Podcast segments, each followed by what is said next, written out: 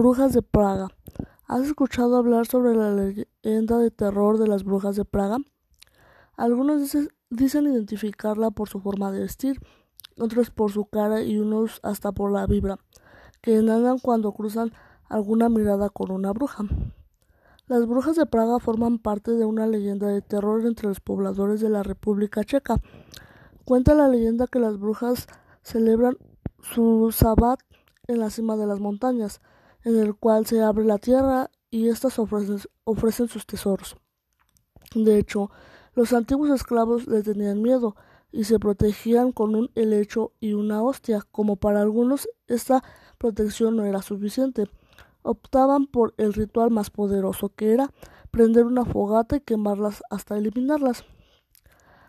Ante la creencia de las brujas de Praga, los, los estrechos realizaban una fiesta el 30 de abril, en la tradicional noche de la quema de las brujas. Se dice que ese día andaban las brujas por encima de las montañas, por lo que todos los días hacen un festejo y prenden hogueras en las que queman brujas de trapo y paja para demostrar que no les tienen miedo. Esta velada se le conoce como la noche de San Felipe y Santiago. La realidad es que la leyenda de las brujas de las Praga se remontó en el siglo XVI y XVII, con la Inquisición particularmente en la ciudad llamada Belke-Losing. Se dice que entre 1678 y 1696 tuvo lugar aquí la mayor cacería de brujas por un inquisidor de hombre Y dicen que muchas de sus víctimas después de muertas realizaron un acto aterrador. La isla de la muñeca parece un escenario sacado de una película, pero en realidad existe una isla ubicada en el centro sur de Ciudad de México, en la que reinan miles de muñecas antiguas, abandonadas a modo de ofrenda.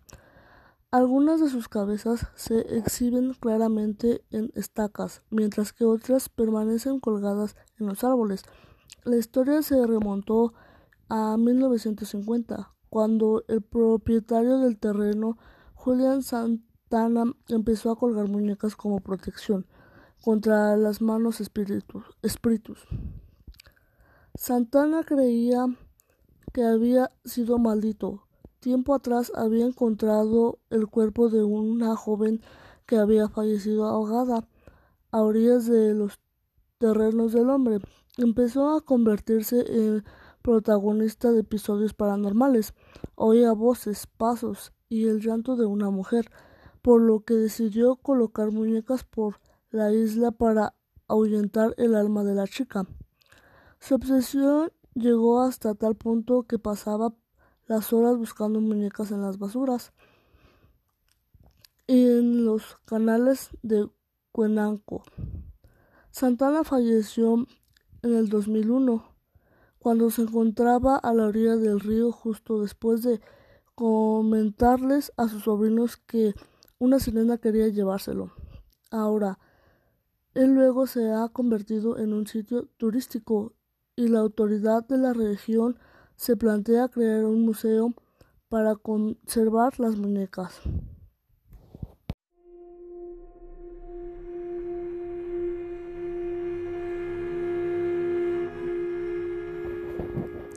Hola, mi nombre es Alexel Esteban Arellano. Hoy les voy a contar una leyenda que es la leyenda de la mujer errada. Era en el año 1600, vivía en la Ciudad de México en la casa número 3 de la calle de la Puerta Falsa, Santo Domingo. Ahora número 100, un clérigo que no atacaba las reglas de la vida eclesiástica, pues vivía con una mujer como si fuera su esposa. Cerca de ahí se encontraba la casa del Pujabante, lugar donde ocurrió un suceso sobrenormal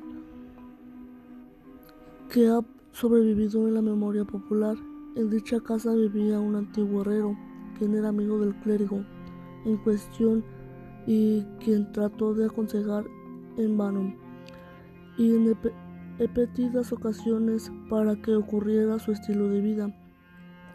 Una noche cuando el herrero dormía escuchó que llamaban a su puerta con terribles golpes.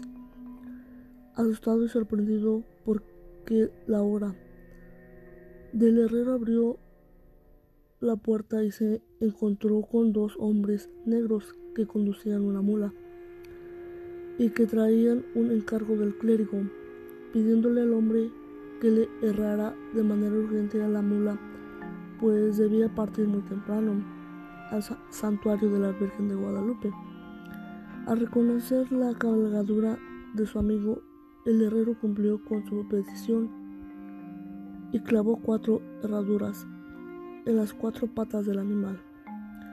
Una vez concluido el encargo, los negros se llevaron al animal dándole crueles y repetidos golpes. Al día siguiente, el herrero fue a la casa del clérigo para ver por qué emprendería el viaje tan temprano, como le había informado, pero lo encontraron todavía dormido en la cama, al lado de su mujer.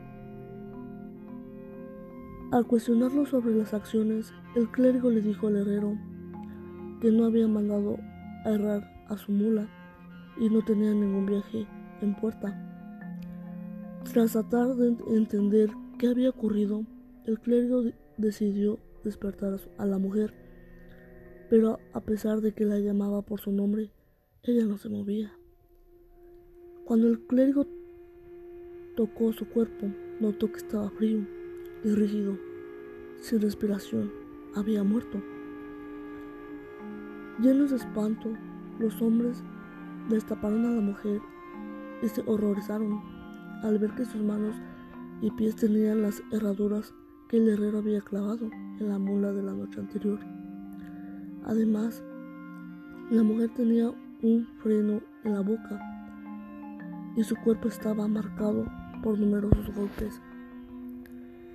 Cuentan quienes saben que los hechos fueron efecto de la divina justicia y que los negros habían sido demonios salidos del infierno que castigaron a la mujer por sus hechos.